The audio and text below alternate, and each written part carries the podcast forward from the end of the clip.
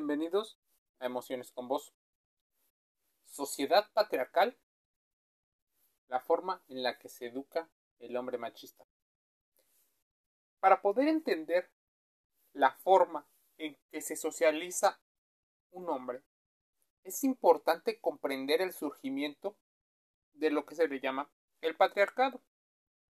El patriarcado tiene alrededor de 4.000 años es un sistema sociocultural basado, entre otras cosas, en la economía.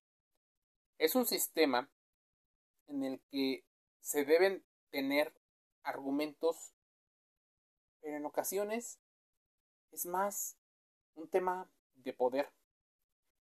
El hombre manda sobre la mujer, tanto fuera de la familia como dentro. El trabajo en la sociedad en general está marcado y tiene un nombre masculino. Entonces, el patriarcado no ha existido siempre.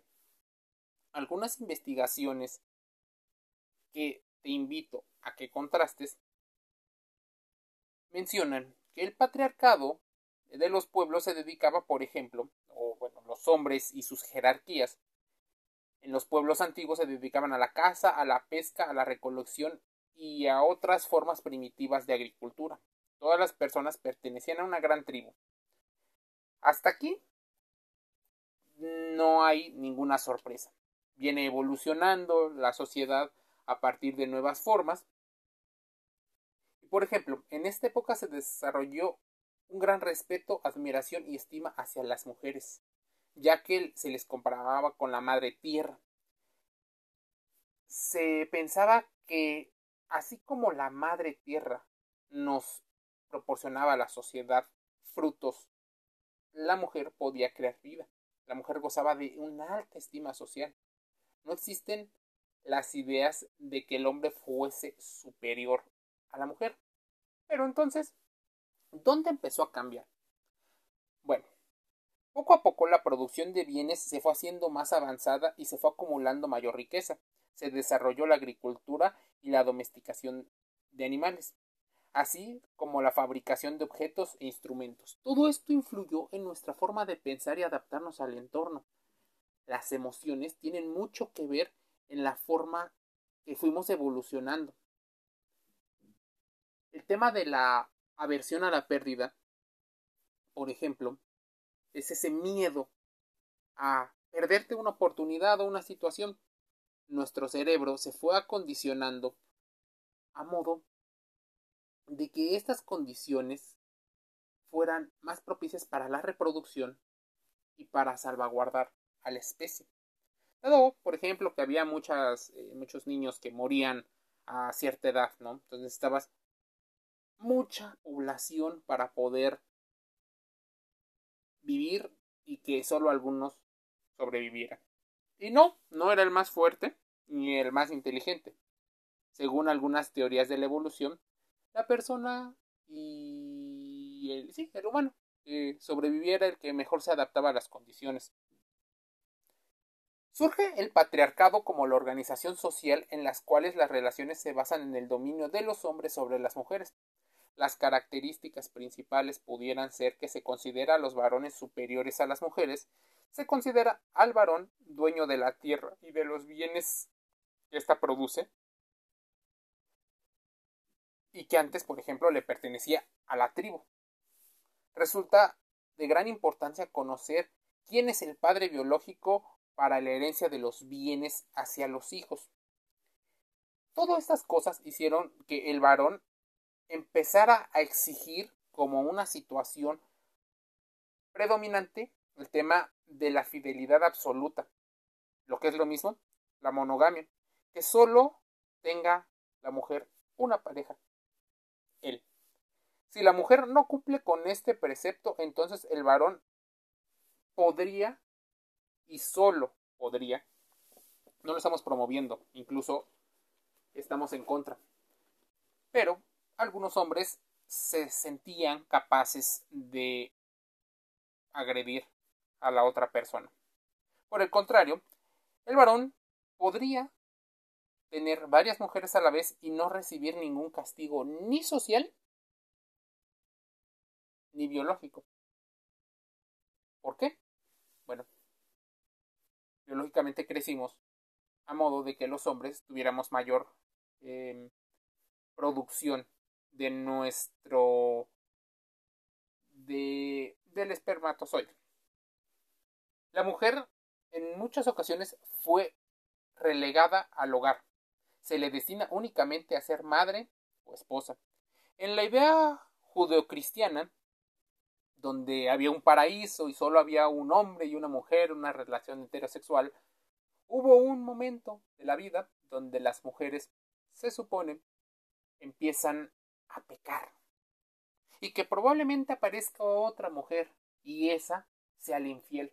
Así nace la tradición del hombre en cosificar y en separar en muchas ocasiones el hecho de las mujeres santas, virginales, las que merecían el respeto por guardar esa fidelidad y esa jerarquía que se había ganado, y las mujeres putas, aquellas personas que libremente expresaban su deseo sexual, que tenían otra forma de pensar. En esta forma de organización como el patriarcado existe una figura, el patriarca, el cual es un varón que debe demostrar su aparente hombría engendrando más hijos. Así que entre más mujeres había más posibilidades de hijos y esos hijos generaban a su vez una fuerza de trabajo, riqueza y posible influencia en los demás. El patriarca casi siempre era el dueño de la tierra, que era el método de producción, y de todos los bienes que éste emanaba. ¿Qué tanto tiene que ver entonces nuestra forma de evolucionar con cómo percibimos hoy al patriarcado y a la cultura machista? Bueno, el patriarcado, además de constituir una forma de organización social, se caracteriza por relaciones de poder que constituyen, además, una manera de pensar y de actuar que hace daño tanto a hombres como a mujeres. Te voy a dar un ejemplo de cómo a los hombres les daña. Por ejemplo, un padre golpea a su hijo. Y este hijo debe de aprender a ser sumiso. Es más, en muchas empresas de la actualidad 2021 te dicen que los mejores empleados son aquellos en los que no le ocasionan problemas al jefe o al líder. Esto sigue generación tras generación. El llorar, el expresar tus emociones es visto como femenino y a su vez como débil. El patriarcado se sigue reproduciendo a través de las instituciones sociales. Este proceso se llama socialización de género patriarcal. Puede llevar otros términos, pero la intención es exactamente la misma. La iglesia, la familia, los medios de comunicación, la escuela y los grupos informales normalmente se reproduce este tipo de situaciones. Algunos de los mensajes que los hombres reciben desde que son niños en las sociedades es no llorar, de preferencia no participar en la preparación de los alimentos, el que se vistan de determinada manera, el que algunas características como es el crecimiento del vello, tanto del vello púbico como el vello que surge en la cara, son símbolos que un hombre debe de tener más mujeres, que el inicio de las prácticas sexuales deben ser más frecuentes, que el hombre debe ser servido por la mujer, que a un hombre aparentemente nadie lo manda. El hombre de verdad tiene que oler a normalmente sustancias, como el cigarro o el licor. Que verse femenino o expresarlo es débil, que no se debe de dejar, así que la violencia es parte de la aparente hombría. Que muchas cosas la verdad, existe incluso un artículo y un documento donde dice así aprendimos a ser hombres. Muchas de las mujeres también se les enseña a soportar. por lo cual coincide perfectamente con el término machista de el tratarlas mal. Muchas mujeres incluso, al hecho de haber convivido con maltratadores, se empieza a habituar al maltrato. Y no es que debiera. Pero, por el principio de familiaridad, esto poco a poco lo empieza a internalizar una mujer. Lo empieza a ver como normal, a modo de no prender las señales de alerta y callarse. El hombre también empieza a internalizarlo. Es más, desde pequeños los hombres sabemos que algo está mal. Pero, ¿qué ocurre cuando cuestionas la jerarquía? Esa jerarquía de la cual dependen. Bueno, ahí varios de los problemas que ocurren. Porque no es tan fácil explicarlo. Explicarlo tiene que ver con una forma en la que se entienden las emociones, primero las propias y después las de los demás. Si no es posible tener ese orden, empezamos viendo las emociones de los demás y espejeándonos y después, ya que hemos tomado algunas consideraciones, vamos viendo lo que para nosotros aparentemente nos es bueno o malo.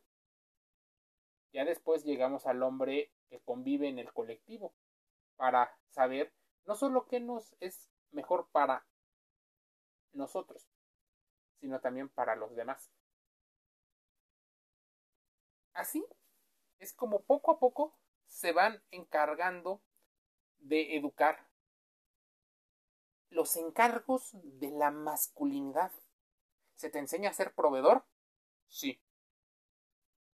El romper con ese rol, incluso a muchas mujeres les genera conflicto. Ser protector y ser procreador. ¿Genera conflicto entre hombres? Sí. Procrear. Si no tienes hijos, ¿eres o no eres más hombre? Y la verdad es que sigue siendo el mismo individuo, solo que sin hijos. Ser protector. Defender. Pero en muchas ocasiones estamos hablando de bravuconería, de meterte en problemas simple y llanamente por no entender cuál es el rol y el contexto. La autosuficiencia, el no mostrar emociones, son de las cosas que este patriarcado social, económico, ha creado. Y de ahí es el caldo de cultivo para una cultura machista.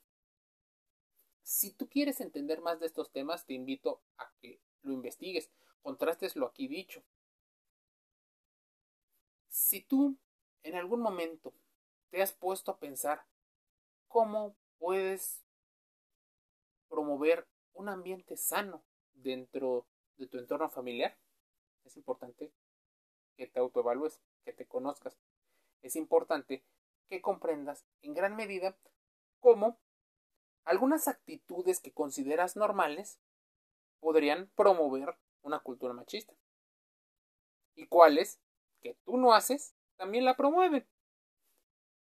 Para eso necesitamos conceptos y entender muchas cosas antes de que sea muy tarde.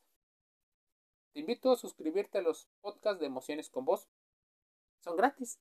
Están en Google Podcast, Anchor y Spotify. Te envío un saludo.